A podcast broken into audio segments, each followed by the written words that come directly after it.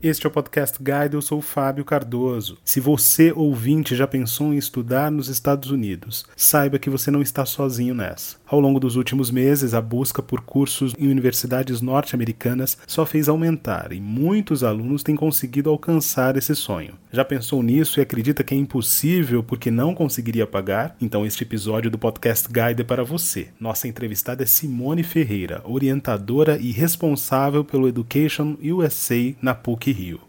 Simone Ferreira, é um prazer tê-la aqui conosco no Podcast Guide. Muito obrigado pela sua participação. Muito obrigada, Fábio, pela, pelo convite, pela oportunidade da gente estar aqui hoje conversando com todo mundo. Obrigada. Simone, a gente falava nos bastidores é, dessa entrevista que para muitas pessoas, olhando de fora, este momento da pandemia significava uma espécie de adiamento do sonho de estudar fora. O que está acontecendo de fato neste instante, é, nesses últimos meses com pandemia em relação a isso? Ótima pergunta, Fábio. É, eu acho que você falou tem todo sentido, né? Muita gente podia pensar que, poxa, com a pandemia vou ter que adiar os meus planos, mas acho que aconteceu exatamente o contrário, que nós uh, estamos observando, olhando para as candidaturas, pelo interesse dos alunos ano passado, olhando para os alunos preparando suas candidaturas para estudar nos Estados Unidos, é que houve um aumento, houve uma procura muito grande. Eu acho que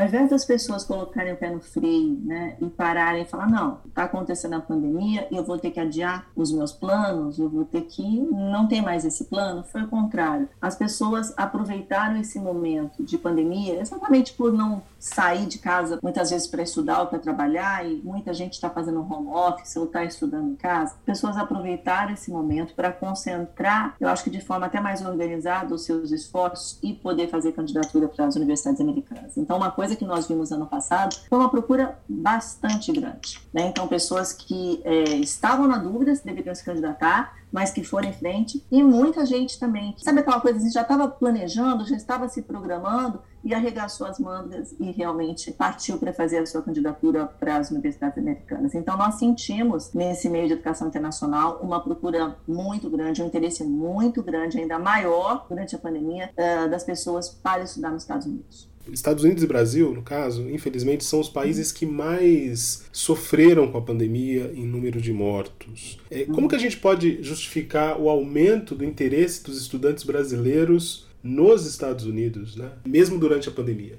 Bom, uh, eu vou falar o óbvio, as pessoas sabem né, que os Estados Unidos realmente é um país extremamente desenvolvido em termos de oferecer oportunidades de estudos. As universidades americanas, elas são uh, extremamente bem é, equipadas, né, vou usar a palavra equipada, mas preparadas. As universidades americanas, elas não sei se você sabe, mas existem mais de 4.700 universidades americanas. Então, nesse universo tão grande de universidades, existe uma estrutura muito fértil, muito propícia para receber os alunos. Eu não estou falando só de alunos americanos, estou falando de alunos internacionais. Então, assim, a possibilidade de, de, do aluno estudar fora, estudar em instituições onde possam, as pessoas possam conciliar interesses. Isso é uma coisa que atrai muitos alunos. Por exemplo, vou te dar um exemplo. Você pode, digamos que você queira fazer engenharia, tá? Você quer fazer engenharia da computação, você gosta muito dessa área, é a sua área que a área que você quer seguir, que você quer estudar. Mas digamos que você gosta também de história da arte. Você pode combinar esses dois interesses. Eu peguei dois exemplos totalmente aleatórios, mas eu posso aqui dar centenas de exemplos. Então, assim, a possibilidade de, de é, juntar interesses diferentes. Então, essa flexibilidade que possibilita uma integração de interesses diferentes, né? Esse acesso à educação de ponta. Uma outra coisa muito importante também, que eu acho que é importante falar, é o poder de networking, né? As universidades americanas, quando você vai estudar em uma americana, você vai estudar com pessoas do mundo todo, então essa visão de aluno global, né? Que no futuro também, além disso ser muito bom durante sua, os seus estudos, você conhece pessoas do mundo todo, você também vai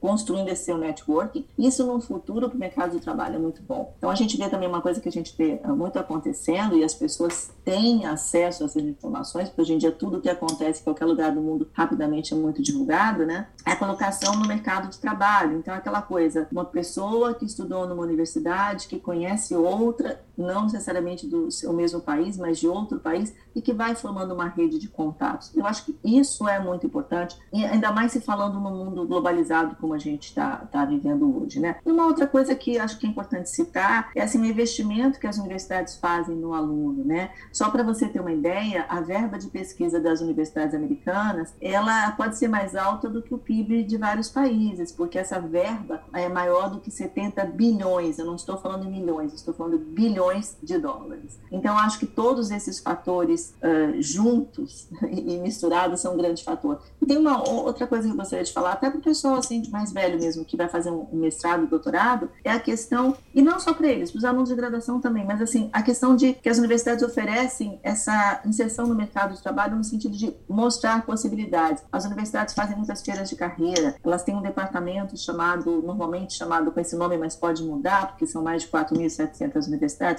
chamado Placement Office, que é um, é um, departamento que exatamente ajuda os alunos a construir um, um, currículo, a escrever um currículo, eles revisam isso, preparam os alunos para entrevista e chamam empresas para fazer feiras de carreiras no, nos seus campos, né? São tantas possibilidades oferecidas, a infraestrutura dos laboratórios, né, das salas de aula, enfim, uh, eu acho que isso tudo junto e misturado realmente fazem um mix muito bom e que continua atraindo alunos internacionais. Hoje, o Brasil, a gente tem 16.671 brasileiros estudando nos Estados Unidos e o Brasil está em nono. O Brasil é o nono país a mais enviar alunos para os Estados Unidos. Simone, quais são os passos para um candidato tentar uma universidade nos Estados Unidos. Eu quero primeiro que você fale sobre a graduação, mas depois, na sua resposta, inclui também uhum pós-graduação, porque é de interesse dos nossos ouvintes. Assim, a gente trabalha com uma metodologia de cinco passos. Eu vou, vou explicar mais detalhes e vou explicar o que, que realmente o aluno tem que fazer. Mas assim, primeiro passo é pesquisar a universidade, depois eu explico melhor. Segundo passo, financiar e explorar as possibilidades financeiras. O terceiro passo, fazer a candidatura. Quarto passo, o aluno foi aceito se candidatar para o visto. E quinto passo, passo quando o aluno realmente foi aprovado e vai viajar. Mas vamos, vamos explicar isso melhor. No universo de tantas universidades, o aluno que vai fazer uma faculdade, uma graduação, né, ele tem é, mais de 4.700 instituições para procurar, que oferecem cursos de graduação. Para o aluno que vai fazer um mestrado e doutorado, são cerca de 1.700. Então, assim, nesse universo tão enorme, tão grande de opções, quando você tem pouca opção, é difícil escolher, mas quando você tem demais, também é difícil, né? Então, assim, procurar universidades, olhando de maneira consciente, olhando o que, que a universidade oferece, qual curso você quer fazer, se você vai fazer um mestrado, doutorado, dentro do curso que você quer, como é aquele curso, quais são os, os programas oferecidos, dentro de que departamento está aquilo. Tudo é muito importante você fazer uma pesquisa consciente. Por quê? Porque você, no caso de uma graduação, você vai passar quatro anos, os cursos têm quatro anos de duração. Você vai passar quatro anos estudando fora. No caso de mestrado e doutorado, você vai passar dois anos, ou se você for fazer um doutorado, você vai passar passar normalmente cinco anos, quatro, cinco anos estudando fora, isso pode mudar o seu destino no futuro. Então você tem que fazer isso de maneira muito consciente. Essa pesquisa de universidade é muito importante. É muito importante que o aluno, a pessoa pense assim, o que, é que eu gosto? Aí, às vezes, a pessoa chega pra gente e fala assim: puxa, não sei do que, que eu gosto. Aí a gente pergunta: tá, mas o que, que você não gosta? E começar a identificar o que, que você quer. Você quer estudar, por exemplo, exemplo, exemplo prático. Você quer estudar numa sala de aula que tenha 400 alunos? Ou você prefere estudar numa sala de aula que tenham 10, 15 alunos? Você quer estudar numa universidade que tenha mais foco em pesquisa? Ou você quer estudar numa sala de aula onde as aulas vão ser sempre muito centradas em discussão de temas específicos? Pensar nesse quebra-cabeça é muito importante. Você se incomoda de estudar num lugar onde faz 30 graus abaixo de zero? Ou você precisa estar no sol da Califórnia, por exemplo? Sabe? Então, pensar nisso tudo vai fazer com que você construa uma college list, que nós chamamos, é uma lista de universidades e de programas, tanto para graduação como para mestrado e para doutorado, de forma mais consciente. Isso é muito importante. E uma dica para quem vai fazer um doutorado e um mestrado é muito importante fazer contato com os professores, com os professores orientadores. No doutorado, se você quer fazer um doutorado, você vai trabalhar com pesquisa, você tem que dizer para a universidade, para o departamento, para o professor com quem você quer trabalhar, você tem que apresentar, você tem que conhecer essa pessoa, você tem que começar uma relação. Isso é muito, muito importante. Eu acho que fazendo esse primeiro passo da pesquisa de maneira consciente, o aluno aumenta, potencializa a chance de aceitação. E eu falo que quando a pessoa vai fazer uma lista de universidades e de programas, né, é importante sim pensar na, nas opções de maneira realista. Não adianta, do que adianta você se candidatar para as universidades assim mais seletivas possível, se você tiver no ensino médio ou se você tiver na sua graduação e for fazer um mestrado, doutorado, se você não teve um desempenho acadêmico tão bom e se você não tem um currículo tão forte. Então, vamos ajustar a sua realidade com a, a expectativa né, de, de uma possível aceitação. Então, eu acho que isso é muito importante. Então, uma, uma lista de universidades bem feita, que tem universidades, assim, claro, universidades de sonho, universidades mais que estão na, na sua linha de alcance e algumas universidades que sejam umas opções mais seguras. Eu acho que o segundo plano que eu posso te falar, o segundo aspecto, o segundo passo, né, é a questão de é, analisar, avaliar as possibilidades financeiras, digamos assim. Então, o que, que eu quero dizer com isso? Vamos pensar qual o custo das universidades, quanto isso vai custar por ano, quanto, se seu programa são dois anos, quanto vai custar para você estudar dois anos. Se você for fazer um, um, um doutorado, quanto vai, isso vai custar para cinco anos. Normalmente, para doutorado, as pessoas vão com bolsa, né? Mas, enfim, ver o custo dessas instituições e, se você precisar de bolsa de estudos, as universidades, várias, tem muitas possibilidades de bolsa de estudos, tanto para graduação como para mestrado para doutorado. Se candidatar para universidades que realmente atendam suas necessidades. O que, que, eu quero dizer com isso? Digamos que o aluno queira estudar numa universidade, não vou citar nomes, mas na universidade X, e essa universidade não ofereça bolsa de estudos, e você precisa de bolsa de estudos. Então, para que se candidatar para aquela? Você tem, vamos lembrar, você tem um universo de mais de 4.700 para graduação e mais de 1.700 para mestrado e doutorado. Então, pensar nisso tudo e fazer esse quebra-cabeça funcionar é muito importante. Importante também falar que existem diversos tipos de bolsas. Então, existem bolsas para quem vai fazer um mestrado e doutorado, chamados assistantship, por exemplo, bolsas de pesquisa, bolsa para você poder é, ser como se fosse um monitor de, de uma matéria. Então, você vai assistir um professor sendo monitor daquela matéria. Por um aluno de graduação, bolsas por necessidade financeira, bolsas por mérito. Então, você pode ter uma bolsa por mérito acadêmico, você pode ter uma bolsa por mérito atlético, você ser um excelente atleta e conseguir uma bolsa por isso. Você tem uma bolsa por mérito, como é que se diz, artístico. Você toca um instrumento muito bem, ou você dança, enfim, você tem algo a mais para mostrar para a universidade. Existem vários tipos, eu não vou me alongar aqui porque realmente são muitos. Eu acho que fazer essa exploração, digamos assim, desse passo da candidatura, né, que é procurar universidades que atendam as suas necessidades uh, financeiras, eu acho que isso é muito importante e faz com que sua candidatura seja potencialmente mais forte. Outra coisa é colocar a mão na massa, que é fazer o application, né? Então, vou começar falando do pessoal de mestrado e doutorado. Você vai ter que fazer provas de inglês que avaliam a sua proficiência na língua inglesa. Existem várias provas atualmente, então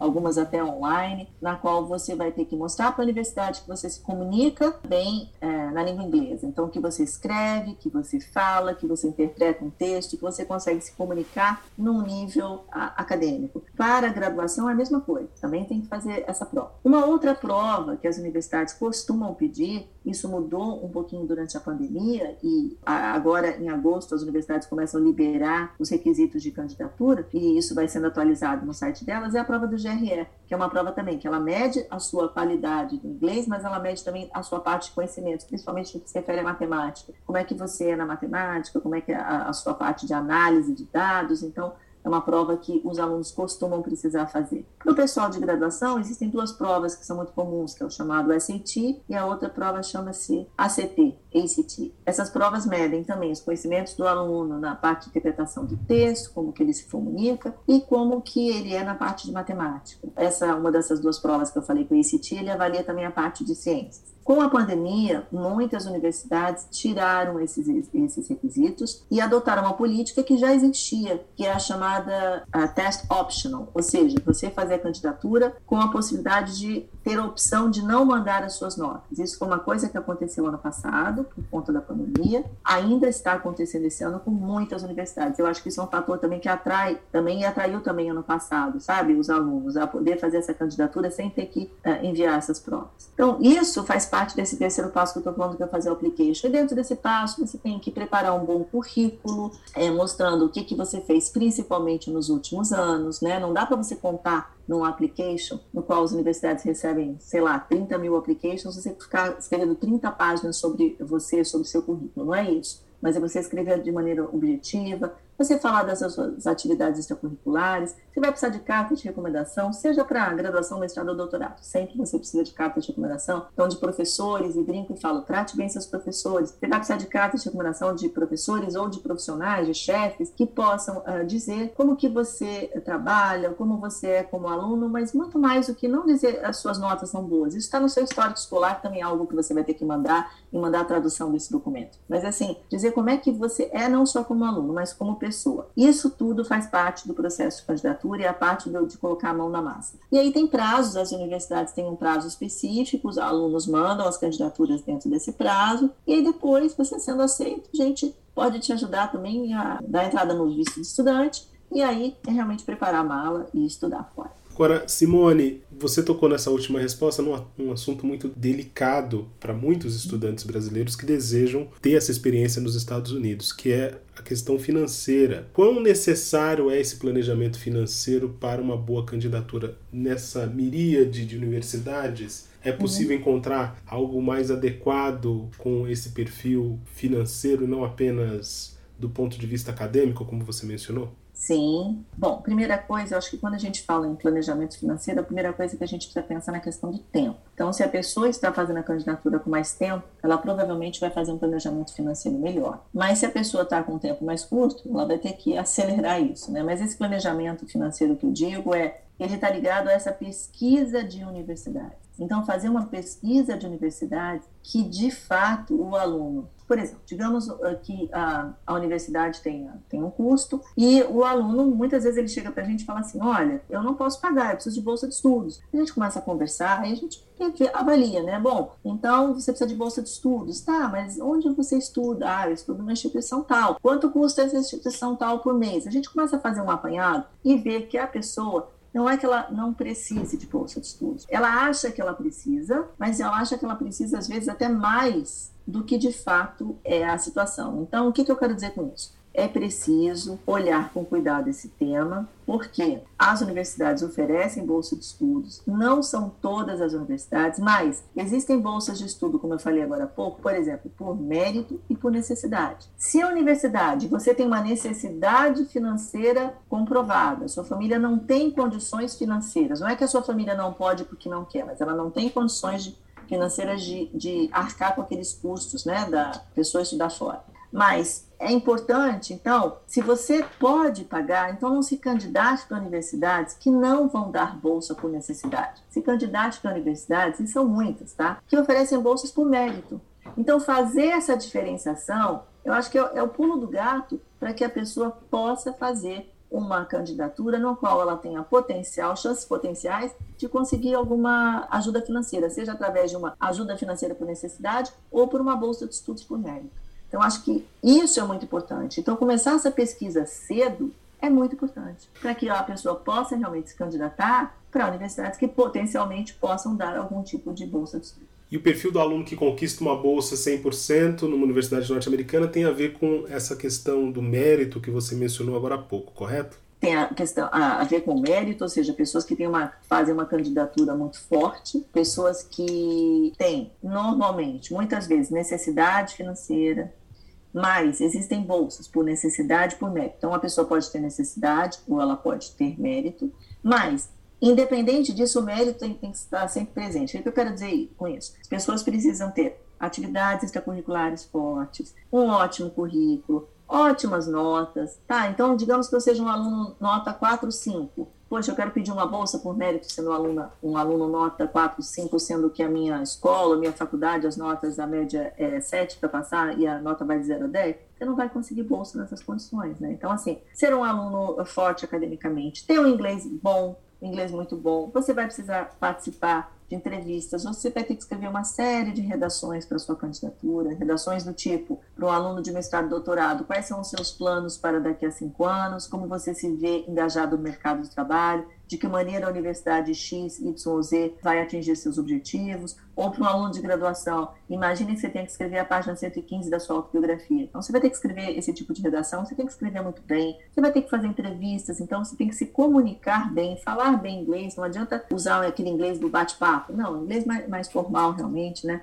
Então, isso tudo, as universidades vão olhar, todo esse apanhado de informações, elas vão olhar para ver como, você, como é que você está em relação a outros candidatos. Né? Então, assim, a sua candidatura vai ser avaliado e você precisa lembrar que, além de você, não é só você que está se candidatando, pessoas do mundo todo estão se candidatando, mas vai que naquele ano, naquele momento, você exatamente, você tem exatamente o perfil que a universidade está procurando, né? Então, é isso. A gente mostra para os alunos que é possível fazer a candidatura e o perfil realmente para uma bolsa de 100% precisa ser o perfil de um aluno sólido, um aluno que tem clareza nos seus objetivos e consegue transmitir isso na, na candidatura de forma muito clara. Eu acho que é importante também falar aqui para as pessoas interessadas, né, que você não vai um dia e faz a sua candidatura. Não é assim. Você acorda hoje e fala: Oi, hoje é o dia da minha candidatura, fazer a candidatura. Não é assim. Você prepara a sua candidatura ao longo do tempo, né? Então você vai preparando a candidatura, você tem um prazo para mandar essa candidatura. Por isso que eu disse que é bom começar antes. Se você puder começar um ano e meio antes, um ano antes, alguns meses antes, para que você possa fazer tudo com calma